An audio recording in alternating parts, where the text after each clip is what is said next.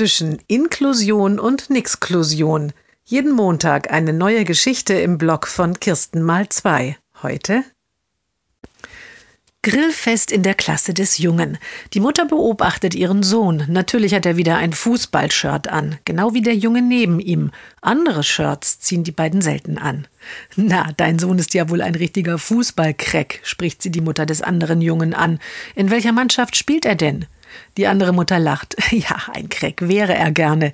Aber seine Fußballkarriere war nur kurz. Er ist eigentlich immer nur an der Außenlinie auf und ab gelaufen.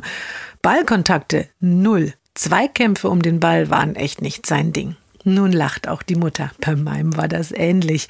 Er ist immer hinter den anderen hergelaufen und wollte ihnen gelbe und rote Karten zeigen. Das war faul, hat er immer gerufen. Damit hat er sich natürlich keine Freunde gemacht. Und wenn ein Ball kam, ist er abgehauen. Ich habe immer gedacht, das hätte was mit seiner Behinderung zu tun. Wohl eher nicht, sagt die andere Mutter lächelnd. Und dann schaut sie zu beiden Jungs und sagt, aber in den Trikots machen sie echt eine gute Figur.